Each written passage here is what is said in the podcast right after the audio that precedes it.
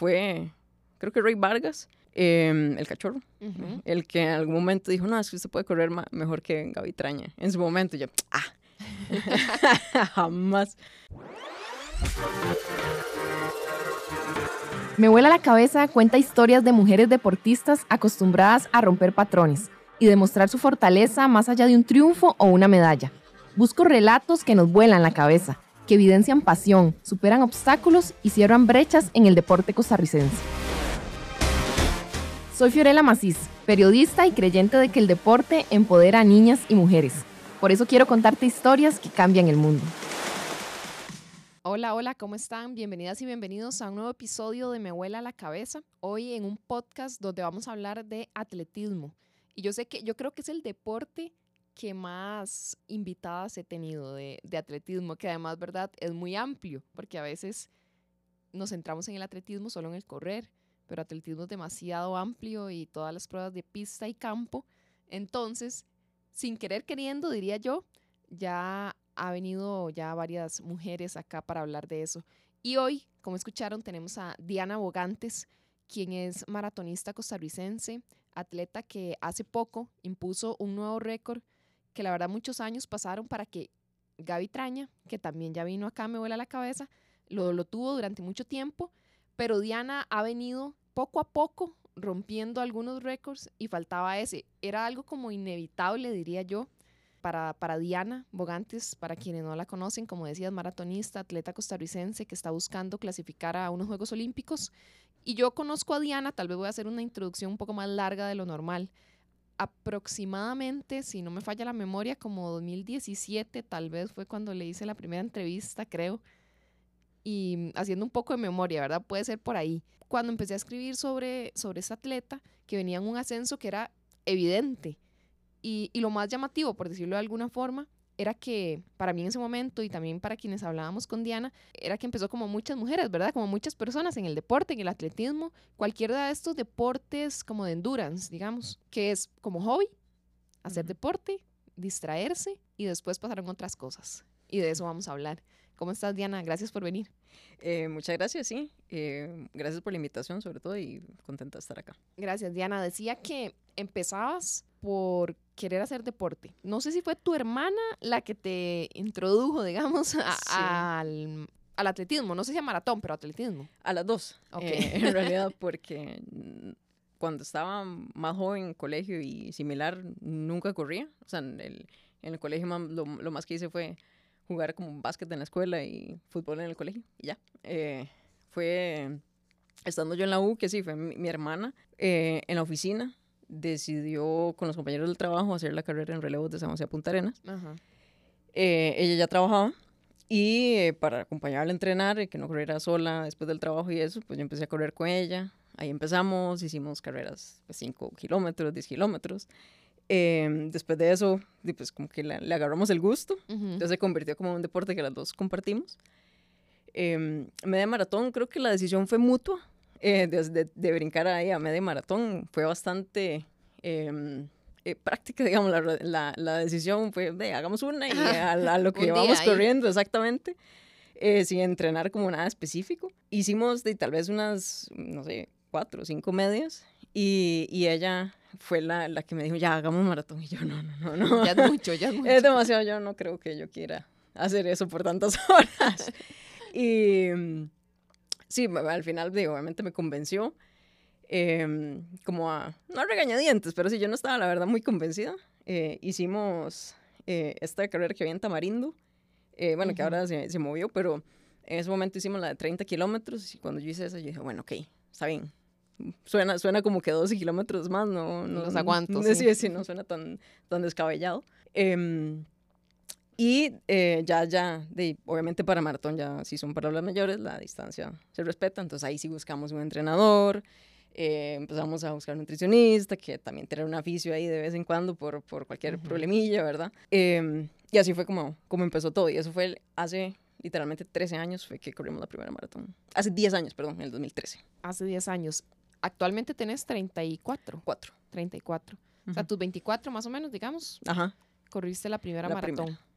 Y cuando terminaste esa carrera, bueno, no sé si literalmente cuando terminaste, pero digamos los días después, o quedaste con esa sensación de que sí me gusta, quiero hacer más. Sí, eh, curiosamente, esa maratón, eh, nosotros habíamos planeado hacer Nueva York en el 2012, pero no sacamos la rifa. Entonces, como alternativa, dijimos, bueno, hagamos en enero de 2013 la maratón que hacen en Disney, que por cierto Ujú. Gaby Traña la ganó. Sí. Eh, hicimos, eh, hicimos esa maratón y, o sea, se convirtió en fácil que nuestra maratón casi que favorita, eh, porque es un ambiente completamente distinto al de cualquier otra carrera. Es muchísimo más relajada, la gente va nada más como por correr y ser feliz y ya. Eh, entonces sí, o sea, literalmente terminando esa carrera, las dos fue como, ok, sí, está bien, hagamos esto. Y desde ahí fue a, por lo menos una maratón al año. Y eh, Ujú. desde ahí literalmente hemos hecho una o dos maratones, a veces hasta tres. Eh, Ajá. ahí metida. sin, sin- querer sin queriendo, sin, querer decir queriendo. mucho. Exactamente. Sin decirlo incluso a vos misma, que voy a hacer una tercera maratón. Exacto, es como esa, eso no cuenta, porque generalmente, eh, de hecho, esa, esa carrera la hemos agarrado como cada cierto tiempo, decir, hagamos esa maratón nada más por acordarnos que podemos correr sin estrés y sin nada. Entonces, las, las, las hemos hecho dos veces más y las dos veces que, que, que la repetimos fue 100% por gusto y Sin sin, ver sin, tiempo, sin nada, íbamos completamente relajadas. Ahí uno puede parar a tomarse fotos, entonces pasaba- parábamos a tomarnos fotos y todo. O sea, entonces se convirtió como en la carrera de desconectarse de ese estrés que a veces genera. Sí, y 10 años, digamos, si uno dice 10 años, puede parecer mucho tiempo, ¿verdad? Que empezaste, pero en realidad ya por tan, tanto progreso que has tenido, es poco tiempo. Y yo insisto mucho en eso porque yo sé que hay mucha gente que empieza en esto y a uno ni siquiera se le va a pasar por la mente, ah, bueno, tal vez yo llegue a unos Juegos Olímpicos. ¿Nunca se te pasó por la mente eso? ¿O No, sí? no, para nada. Eh, de hecho, cuando empezamos con, con entrenador íbamos a correr al, al polideportivo de la Juela. Entonces ahí íbamos a, a Gaby Traña. En ese momento yo creo que fácil a- acababa de, de imponer el récord. Andaba ella 2013, buscando, ajá, ajá. andaba ella buscando eh, también clasificación. Em, Bueno, justo venía de sí, Londres. ajá, exacto, exacto. Eh, entonces ahí la veíamos y o sea, es- er- era otro mundo, otra cosa completamente. Eh, fue, creo que Ray Vargas, eh, el cachorro, el que en algún momento dijo, no, es que usted puede correr mejor que Gaby Traña. En su momento yo, ah, jamás. Eh, pero, o sea, no, o sea, no, nu- nunca, nunca lo pensé de esa manera, eh, y mucho menos en esos primeros dos, tres, cuatro años, cinco años. para Sí, nada. por supuesto, porque como decía, es, bueno, decías vos, es otro mundo, ¿verdad? Es otro mundo ya cuando pensás en, en unos Juegos Olímpicos y que no me malentiendan, o sea, Diana no ha, no ha clasificado, pero Ujú. sí es cierto que es una realidad, al día de hoy es la atleta con más posibilidades, por algo acaba de, pues, de romper el, el récord de Gaby, que de hecho el tiempo a- de Diana en este momento es de 2.33.40. Yo sé que me estoy adelantando, pero ya sabías que estaba esa posibilidad, ¿verdad? Latente de romperlo, ya hace pocos años o tal vez no sé cuánto, pero cuando ya lo rompes este año, ¿qué, qué sentiste?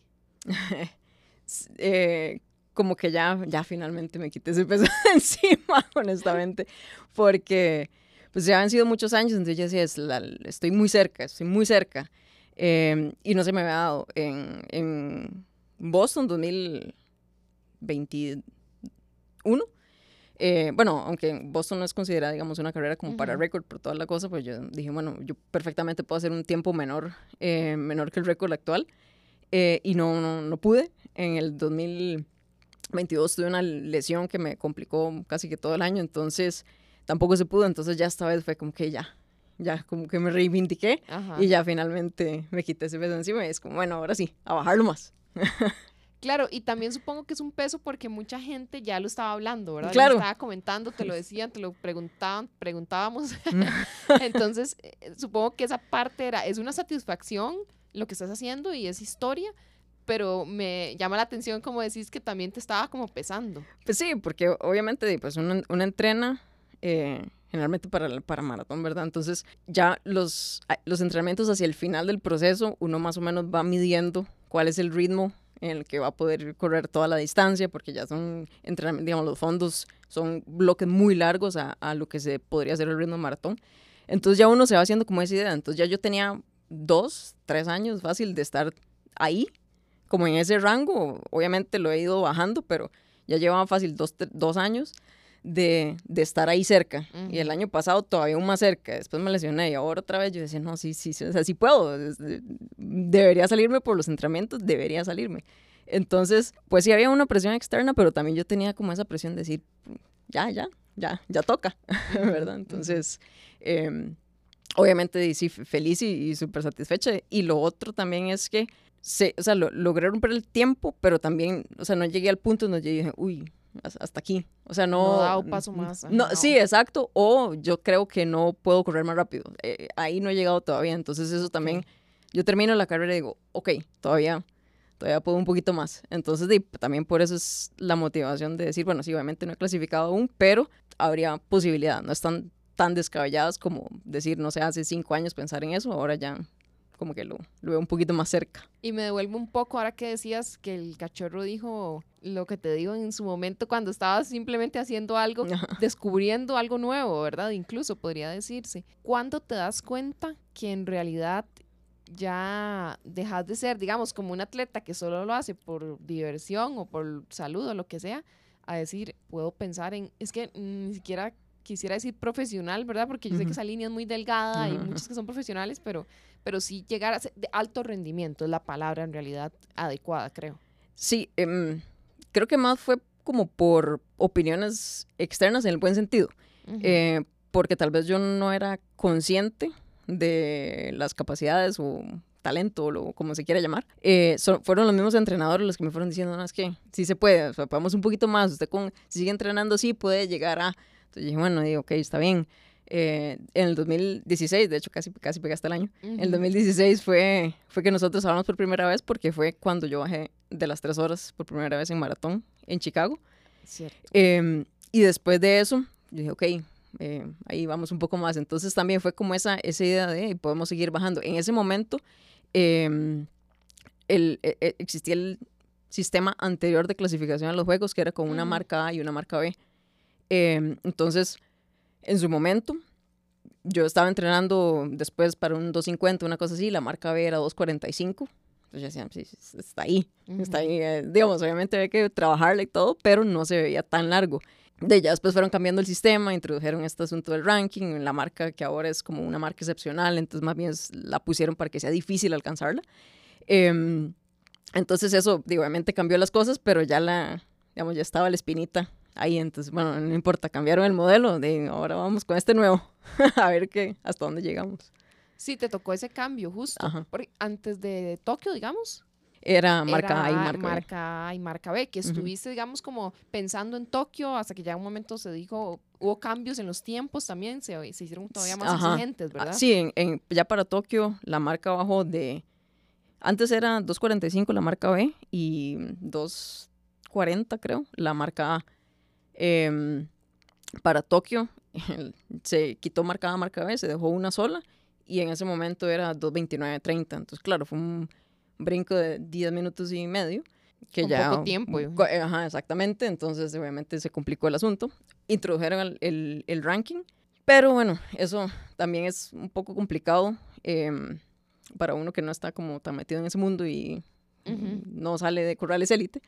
Eh, porque también el asunto del ranking, eh, digo, obviamente es por puntos, entonces el tiempo que uno haga en la carrera te da un cierto puntaje. Ujú. Em, después para el, el periodo de clasificación, de- uno tiene que bus- buscar muy bien las carreras Claro. eh, que quiera hacer, porque tiene que ser una carrera que sea rápida para que no te perjudique el tiempo, pero entonces también cuánta competencia hay, porque entonces también la posición importa.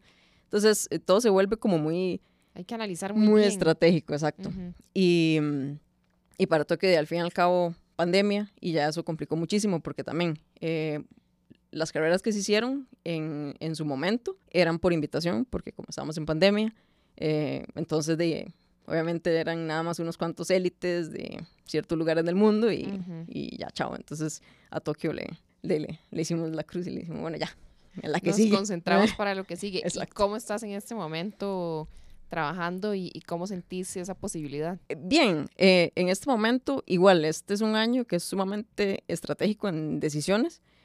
Eh, entonces, Londres fue pensada en que era una maratón muy rápida.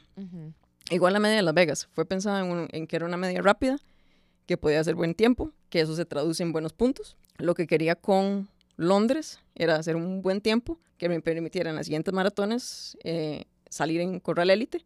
Entonces, bueno, ya eso tiene los beneficios, que uno tiene ya su propia hidratación, no hay que estar peleando con vasitos medio llenos, para no decir medio vacíos. Y pues de, la, logística se vuelve un, poco más favorable eh, de, para uno, ¿verdad? Em, entonces, este año, ahí ahorita para el segundo semestre y lo que sigue, hay como opción A y opción B, pero todavía estamos viendo cómo, cómo se mueve este asunto em, hasta que salga, digamos, ya mi tiempo oficial en la página de World Athletics, que sale ya el ranking, entonces ya ahí podemos decir, ok, estamos más o menos como aquí, hacemos, nos vamos por plan A o nos vamos por plan B, eh, entonces ahí, en, en, eso estamos. O sea, igual siempre va a haber maratón, ahorita estoy inscrita en Valencia. Eh, otra opción alternativa sería Houston el próximo año.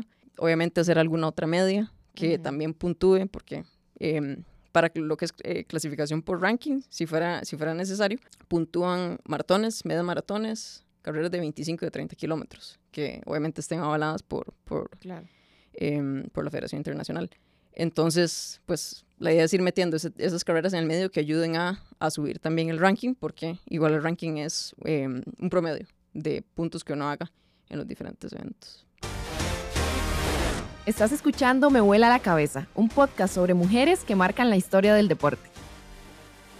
Diana, y volviendo un poco al inicio, por decirlo de alguna forma, ¿verdad? Vas haciendo maratones, ¿qué cosas empezás a cambiar, digamos?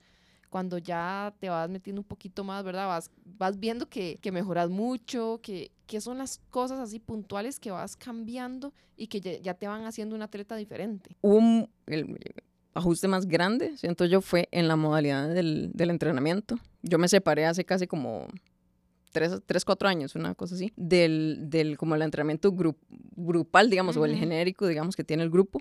Mi entrenador, digamos, Adrián, que es como el que formula todo, todo mi entrenamiento ahorita, lo fue haciendo como para pensando en, ok, metamos un poco más de volumen, eh, ajustemos las caras por aquí y por allá. Que eso, bueno, también se vio ajustado con, tuve un cambio de trabajo o otro que me permitiera tal vez un poquito más de flexibilidad a nivel de horarios.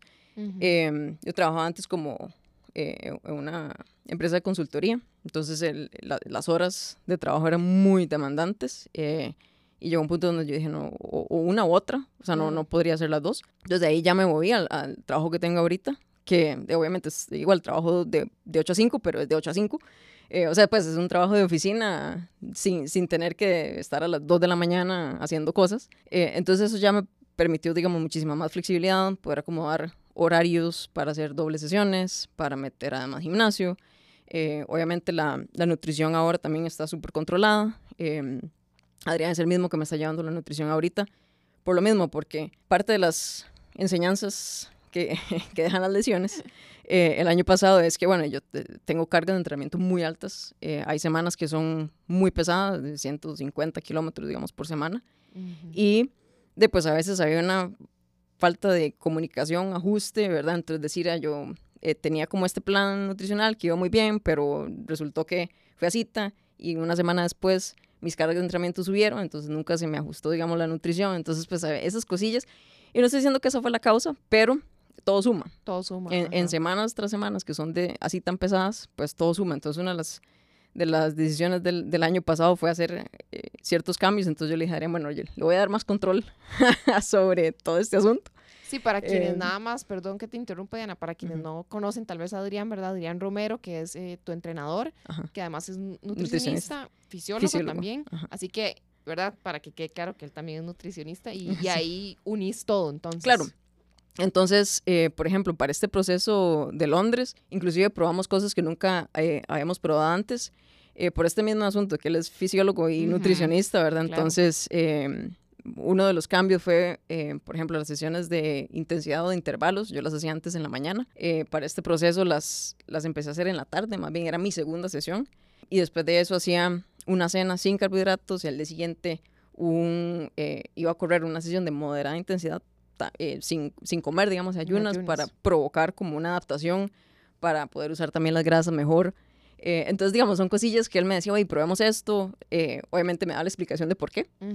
Em, hacerlo. Entonces lo, fuimos probando y, y de, también las cargas se fueron ajustando un poco mejor también, eh, había mucho más comunicación en el proceso, entonces creo que eso fue así el, el ajuste más grande que, que, he hecho últimamente. Son varios, en realidad. Ahora que mencionabas lo del trabajo, sé que en algún momento sí tuviste que hacer varios cambios, ¿verdad? Con el trabajo y decís, un horario de 8 a 5, todo bien, ¿verdad? Para vos fue un gran cambio, pero aún así es increíble, ¿verdad? Yo creo que la gente lo oye y lo piensa, de cómo un atleta que tiene el récord de maratón nacional y centroamericano, por si no lo dije, no sé, tenga que trabajar de 8 a 5. Y yo sé que, ¿verdad? Que está dura la vida y hay que, seguirle poniendo. Y el deporte, pues es complicado, es complicado vivir, si no imposible, vivir del deporte, pese a que sos eh, la, maratonista, la mejor maratonista de la historia de Costa Rica. Sí, ahorita la verdad no, o sea, nunca lo he visto como una opción dedicarme solo al deporte porque pues, pues uno, uno ha visto casos y son muy pocos realmente los atletas en el pasado que han podido hacerlo. El resto de atletas, pues casi que tenían que turnear todos los fines de semana porque tenían que ajustar su, su, su, salario. Entonces, pues es algo que siempre ha sido como parte del estilo de vida. Eh, obviamente facilitaría muchas cosas, poder dedicarle más tiempo. Tal vez o sea, sí podría entrenar. E, eso, eso era lo que iba a decir. No, no, tal vez no tanto entrenar más, eh, sino poder descansar mejor, que indirectamente se traduce en entrenar mejor. Eh, entonces, ahí es donde a veces uno siente las semanas como un poco más pesadas, que uy, dormí, dormí poquito, y esto, al día siguiente el entrenamiento, digo, le toca bajarle un poquito las revoluciones porque me siento más cansado, cosas así. Entonces, esos son los ajustes que, pues, que, que pesan, pero por otro lado también eh, sirve como no, bueno, digamos distracción, pero no en el mal sentido, de también decir, bueno, sí, tuve una, una mala maratón o, eh, estoy lesionada, pero estoy haciendo esta otra cosa que me, me saca de ese, de ese mundo y de, esa preocupación y, y, me pongo a hacer otra cosa y, y, me desconecto por ese lado. Entonces también tiene sus cosas buenas. Sí, claro, sería como, ojalá una jornada más reducida, ¿verdad? Sí, que te permitiera eso sería lo ideal. Como descansar. Y, además decías, es, es, complicado, pero a veces te enfrentas o te vas a enfrentar próximamente a atletas que, que sí tienen eso, ¿verdad? Que, ah, 100%. Que sí se dedican a eso, obviamente, en otros países. Sí. Y eso lo tenés clarísimo. Clarísimo. No, no tengo la menor, la menor duda de eso. Diana, además en este proceso, bueno, hablábamos de que tu hermana ha sido la que te metió, digamos, en este mundo. Sé que seguís compartiendo, ¿verdad? Maratones con ella, incluso, no sé si a veces en algún entrenamiento eh, que se pueda, ¿verdad? Compartir. ¿Cómo ha sido para vos llevar este proceso tan diverso, emocionante, supongo, al lado, al lado de tu hermana, que creo también es tu mejor amiga, o sea, o tu amiga, no sé si es tu mejor amiga, pero sí es tu amiga. No, no, sí, la verdad es que ha sido como un, un, pilar y un segundo aire siempre. Eh, mi hermana se llama Gabriela. Llevamos 10 años compartiendo, o más de 10 años en realidad, 10 años haciendo maratones, pero el deporte lo compartimos desde hace muchos más años, entonces nos sirve las dos, porque así como yo he tenido maratones malas o veces donde digo, uy, no sé, no sé si puedo, eh, ella es la que me dice, no, ¿cómo, cómo, cómo? Claro. Eh, o al revés, ella ha tenido maratones malas y yo soy la que estoy ahí como ayudándole. Eh, de hecho, ahora para Londres, ella también corrió Londres. Generalmente casi que coincidimos en las maratones que hacemos, porque bueno, también se vuelve un viaje familiar, entonces aprovechamos. Pero, por ejemplo, para Londres, cuando ella le tocaba hacer sus sesiones de, de, de calidad o de velocidad, eh, calzaban más o menos con los ritmos que yo tenía que hacer en mis sesiones de no tan intensas. Entonces yo le ayudaba a ella en los entrenamientos. Entonces sí, sí, sí compartimos bastante y cuando se pueda o yo le puedo ayudar a ella, ella me ayuda. Igual en las tardes, como yo empecé a hacer mis entrenamientos de calidad en las tardes, eh, ella iba a darme asistencia. También ahora está pensando en comprarse una bicicleta o algo para ir Para poder seguirte el paso. Exactamente, porque generalmente lo que hacía era parquearse. Entonces yo pasaba ahí y agarraba la botella que ella me tenía. Entonces eh, nos hallábamos siempre que podemos y no sé, no, no, no me imagino estar haciendo esto así completamente pues sola. Y además se volvió casi que también de familia porque mis papás también se apuntan, entonces ya caminan, corren, hecho su media maratón, camina corriendo, entonces ya se volvió como todo un, asunto familiar, digamos. Y ahora que mencionas la familia, ¿cómo ha sido como el proceso de verte a vos en, en este caso, digo yo, tan curioso, ¿verdad? Un atleta que empieza ahí eh, vamos a, a, ver qué pasa acá con las maratones, a disfrutar con mi hermana y ahora que está pensando en unos Juegos Olímpicos. Eh, mis, mis papás pobrecitos, ellos, ellos, ellos sufren, ellos se estresan mucho. Creo que se estresan más que, más que mi hermana y que yo, eh, porque en realidad, bueno, a las dos nos ha tocado ver vernos en maratones, digamos, ella corrió Boston 2018, yo no la corrí, mm, yo corrí el 2017, ella no la corrió, entonces no, nos ha tocado ver y ver una maratón o estar pendiente es lo peor que hay en la vida. Es súper estresante, uno no sabe qué le pasó a la persona, si es, si es el app, si es la persona o qué está pasando. Eh, y mis papás sufren eso todos los años.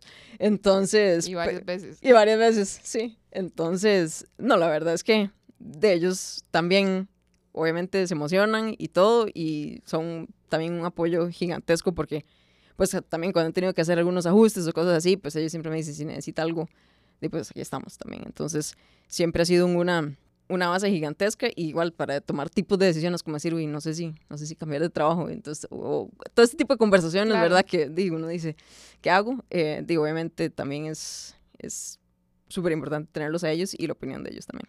Diana, y en todo este proceso, ¿qué, qué, qué has aprendido?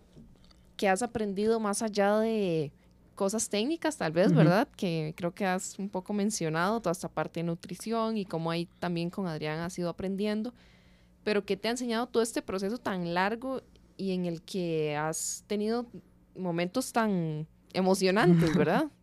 Em, yo creo que lo más, lo más importante o lo que quisiera resaltar es como paciencia, eh, porque obviamente una maratón uno entrena cuatro meses, cinco meses y en dos horas algo no sale bien eh, y hay que decir, bueno, tengo que esperarme otros cuatro meses, cinco meses a volver a intentar. Entonces, obviamente llega, o sea, pues han habido momentos donde uno dice, uy, pero es que no me sale. ¿Y, ¿Y por qué, verdad? Entonces, como es esa frustración, pero ayuda pues eso se extrapola a cualquier otra situación de, de la vida. Entonces también de hay situaciones, no sé, en el trabajo o cualquier otra cosa, que uno llega a pensar en esos momentos y uno dice, bueno, no, no pasó nada, este, a seguir, o pues uno se ajusta y es como esa resiliencia, ¿verdad? Creo que lo más importante es esa resiliencia de decir, no salieron las cosas, bueno, nos ajustamos de esta u otra manera.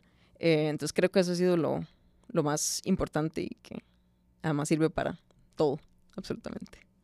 Y supongo que que en en todo este camino también estoy segura que ha habido momentos, ¿verdad? Como decís, de frustración, de por qué no salió como lo esperaba. ¿En algún momento pensaste como, o has pensado como, ¿quién, quién me metió? ¿Quién me ¿Qué me, ¿En qué me metí? ¿Por qué estoy haciendo esto así, a este nivel, digamos? Pues sí, pues sí han habido momentos, pero después digo, también me gusta. Y además, creo que lo, lo, lo más vacilón es que como que ya, o sea, ya se convirtió como en una meta y decir, voy a intentarlo. Eh, no sé obviamente si lo voy a lograr o qué va a pasar de aquí en 5, 8 años, no sé, inclusive hasta para el otro proceso, para el otro ciclo. Pero ahí está. Y yo digo, bueno, todavía lo voy a intentar, lo voy a intentar este, lo voy a intentar el que sigue.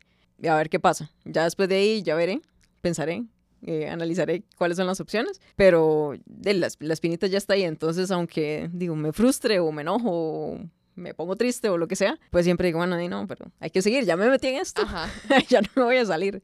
Entonces, así es y ahora hablábamos que, bueno, el trabajo, ¿verdad? Que obviamente además lo haces porque necesitas vivir, como todos, pero ¿se ha acercado a alguna empresa, algún patrocinador en este tiempo al ver tu progreso que te dé un apoyo, digamos, eh, fuerte que te permita también, pues, todos los gastos que hay, ¿verdad? No solo implementos, sino viajes, que, que resulta bastante costoso. Sí, no, eh, sí, no. Eh, no, no se han acercado. Eh, yo tampoco, honestamente, no soy, no soy de andar buscando y tocando puertas. más bien, bueno, ahorita, por ejemplo, la gente nunca, que yo, digamos, soy como embajadora de, o, CEP, por ejemplo, son marcas que se me han acercado y me han dicho, hey, ¿querés? Acá te, te regalo, hacemos un negocito, o así, cosas así. pero no, o sea, no hay ningún estipendio económico ni nada de ese tipo. O inclusive, pues, hay, hay algún tipo como de de regalías, digamos, con Fisio o Adrián, digamos, que me corre la nutrición. Son cosas que, digamos, yo agradezco mil porque en realidad yo nunca las pedí. Ninguna de esas personas puede decir que yo llegué y les dije, regáleme la cita de nutrición o regáleme la cita de Fisio. Eh, siempre ha sido por, por voluntad, entonces yo se lo agradezco muchísimo. Em, y digo, eh, eh, digamos, marcas así que podrían dar un, un estipendio económico. yo soy muy consciente de que yo no soy para nada activa en redes sociales Eh, no tengo mucho tiempo, la verdad. y siempre se me olvida. Y mi hermana es la que me pasa diciendo, poste algo. Y yo, bueno, está bien, pero es que se me olvida. Eh, y yo que posteo, porque además de no salgo a correr con la cámara. entonces, bueno, parte de las cosas que ella ahora, como me va a dar asistencia, entonces me toma videos, me dice, ya, tome, poste algo. Eh, entonces ella es la que me tiene ahí, entonces yo sé que no soy muy activa en redes sociales, por lo tanto no tengo tantos seguidores. entonces, obviamente no es algo que, que tampoco llame mucho la atención. Entonces, bueno, no sé si por ahí andará el asunto o no, pero, pero sí, todavía faltan llegar eh, esas, esas opciones.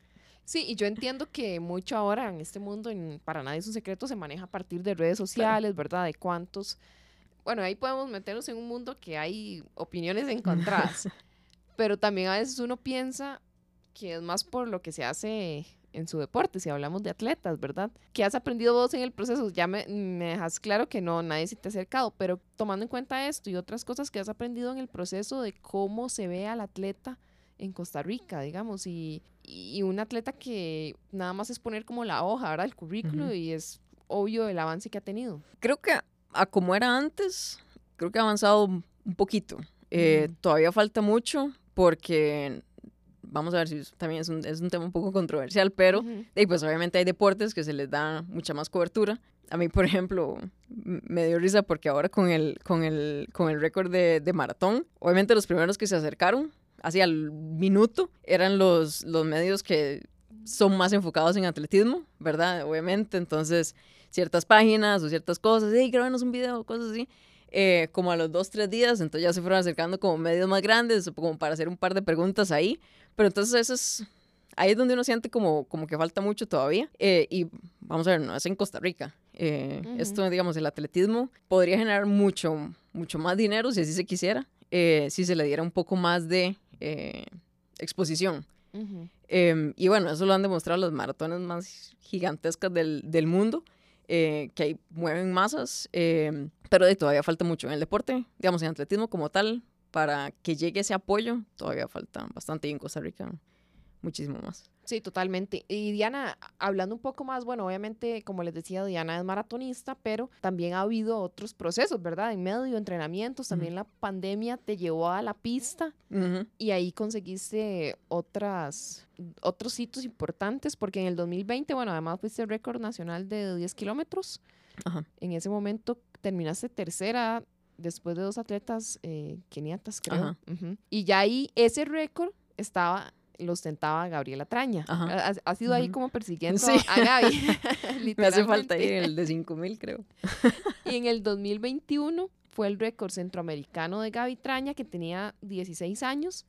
Y mejoraste esa marca. Estoy hablando, perdón, de 10.000 metros planos. Y este, en ese momento sí fue el primer lugar. Ese récord ahora entonces está en 34, 35 con 74 centésimas. Ajá, el nacional, porque el centroamericano ya lo tiene en Viviana Aroche. Sí, cierto, el nacional. Em, me imagino que si no pensabas un récord de maratón, mucho menos en pista, ¿verdad? Para nada.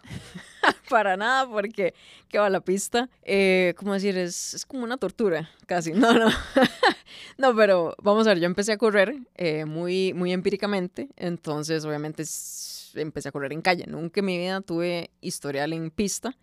Entonces, inclusive cuando me moví de 10 kilómetros a media maratón, eh, y lo que empecé a hacer fue más media maratón que carreras más, más cortas, eh, como que ese, ese chip de distancia corta, como que lo, lo perdí. Entonces, a mí me ponen a correr ahora un 10K y me cuesta muchísimo esa sensación de darlo todo desde un inicio porque en mi cabeza siempre está el chip de maratón de no puedo salir como loca. Como loca en los primeros kilómetros. Entonces me cuesta muchísimo carreras más cortas.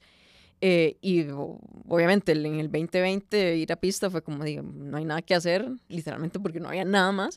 Eh, vamos, pero aún así me, me costó, o sea, no, no es... Correr pistas es difícil, es, es muy complicado. Entonces la transición fue súper difícil, habían protocolos que yo ni siquiera sabía ni tenía la menor idea de, de, cómo funcionaba, porque ni idea, me tuvieron que explicar ahí, hasta el tiempo que le marca uno, que si es la primera o es la última que pasa, yo tenía un enredo, yo no sabía qué era lo que estaba pasando en los laps.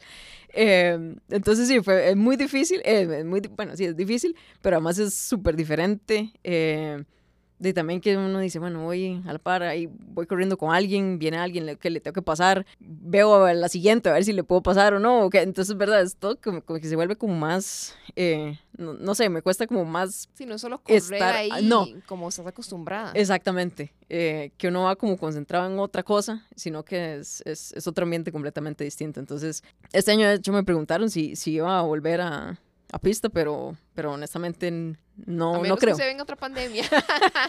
Exacto, espero que no, que va.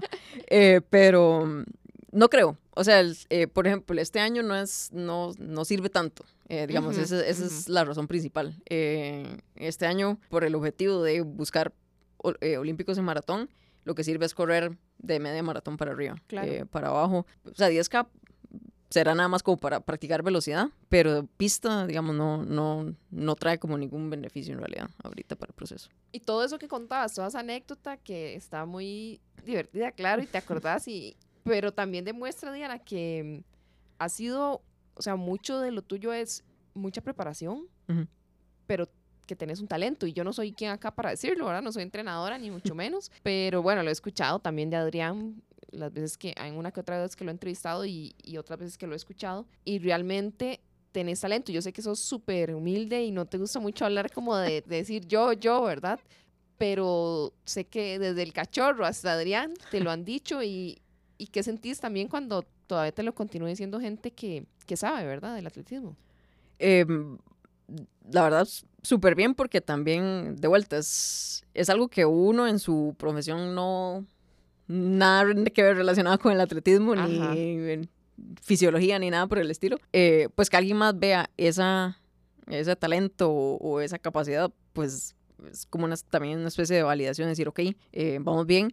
Entonces igual es, es como una retroalimentación, eh, de, pero no menos escuchar ese tipo de comentarios y, saber que, bueno, de, decir, bueno, soy privilegiado, entre comillas, de, de tener eso, pues aprovechémoslo también. Pues también hay mucha gente eh, que me dices que a mí me encantaría poder correr así de fácil y yo, bueno, es que no es tan fácil, pero, pero, pero eh, lo hacen en el buen sentido y, yo lo entiendo. Eh, y en su momento yo recuerdo hace años, igual, yo estar en la pista del Polideportivo de la Juela viendo a Gaby Traña correr y yo decía, uy, que me encantaría correr así. Entonces, digamos, eh, yo lo entiendo y, y, a la vez, pues también es bonito, inclusive porque pues habrá gente que en este momento que lo vea uno, digo, uy, me encantaría, y de repente quien quite un quite y, y salga alguien más rompiendo récords ahorita. Sí, quien quita un quite, pero sí es cierto que cuesta más ver estos casos, ¿verdad? Eh, cuesta, sabes que cuesta un poquito más. Yo sé que maratón hay esa posibilidad porque uno ya a los 30 y resto puede seguir corriendo. Pero sí cuesta un poquito más encontrar estos casos como el tuyo. Sí, eh, creo que eh, tal vez es de las cosas que, que, acá falta como un poco más de, de, de buscar como ese talento joven. Eh, porque de vuelta, yo Tal vez te pudieron descubrir antes, tal vez. No sé, tal vez. no sé si tal vez hubiera servido así, de, de esa, empezado de, tan antes. pero pues, en realidad uno el, al, al al atleta profesional, digamos, extranjero, y tiene un, un, historial desde colegio, eh, corriendo, no, no necesariamente pista, pero, o trillo, por ejemplo, hacen competencias de cross country, cosas de ese tipo. Entonces, es, es, todo eso, digamos, todo ese proceso que al final de suma y, y, van transicionando por las diferentes distancias. Comienzan en distancias cortas, después llega un momento donde dice, ok, ya me muevo a distancias más largas. Entonces, todo ese proceso, eh, pues lo construye como atleta y van viendo también qué distancias la persona se, se desenvuelve mejor. Entonces, pues eso sería lo ideal, creo, en este país. Diana, las últimas preguntas. Quería ahora que hablábamos, hemos mencionado mucho acá a Gaby Traña. No sé si, bueno, vi que cuando estuviste ahora en Londres y rompiste la marca, ella te puso ah, una historia, me parece. No sé si te escribió por aparte, si han hablado en algún momento de, porque al final sos esa atleta que ha roto algunos de estos récords que ella mantuvo tanto tiempo. Sí, eh, en realidad Gaby es una excelente, excelente persona y literalmente en absolutamente todos los records que he roto y que le he quitado, para decirlo, sin decirlo feo, eh, ella me ha escrito por aparte, o sea, tenemos el WhatsApp, no nos hablamos siempre porque tampoco existe este tipo de relación, pero eh, siempre me ha escrito felicitándome y diciendo que siga, que siga así. Entonces, en eso es la verdad una, una excelente, excelente persona. Y ya por último, podría pensar en algunas, pero ¿cuáles mujeres también te, te, han inspirado en este camino? Y no me refiero solo a atletas, ¿verdad? Que puede ser em, el caso de Gaby o alguna atleta extranjera, o si no, mujeres en, en, general, acá para cerrar en Me vuela la cabeza. Creo que la, la y aquí me, me, va a decir, ay, qué vergüenza. Pero tengo que decir que, que mi hermana es una de las, de las más importantes, eh, porque igual es trabaja horario de oficina 100%, en pandemia inclusive fue mucho peor, le tocó horrible. Em, y, yo, yo la veía entrenando y ahí estaba y ella sigue y sí, se, se frustra en sus momentos, pero también tiene como esa, esa capacidad de, de decir, bueno, no, ok, voy otra vez, voy otra vez, otra vez. Y, y, y así mil más que me he topado en el camino. Eh, y digamos, sin, sin, sin, sin mencionar necesariamente nombres, hay muchísimas mujeres que inclusive en el equipo eh, han, pasado y hemos hablado y tienen miles de historias, todas difíciles y todas pues también usan el, el deporte como, como una manera de, de, seguir adelante, ¿verdad? Entonces, eh, cada una de esas creo que han, han sumado un granito de arena de, de, inspiración. Muchas gracias, Diana. Y para quienes se preguntan también a veces o me consultan que por qué me vuela la cabeza, bueno, me vuela la cabeza porque muchas atletas de las que, o no muchas, todas, las mujeres que yo entrevisto acá y otras que no han pasado por acá, eso me vuela la cabeza con las cosas que hacen, con sus, también sus historias, como decías, una cosa muy importante que mencionaste ahorita, historias, ¿verdad? Que nos inspiran y que nos hacen también ver esas partes importantes del deporte, ¿verdad? Que no es solo ganar, sino aprender a través de eso. Yo creo que muchas personas pueden aprender a través de tu, de tu historia, así que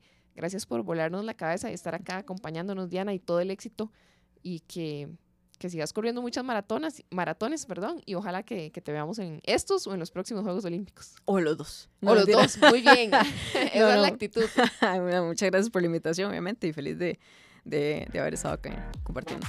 Gracias a ustedes también. Nos escuchamos la próxima semana en un nuevo episodio.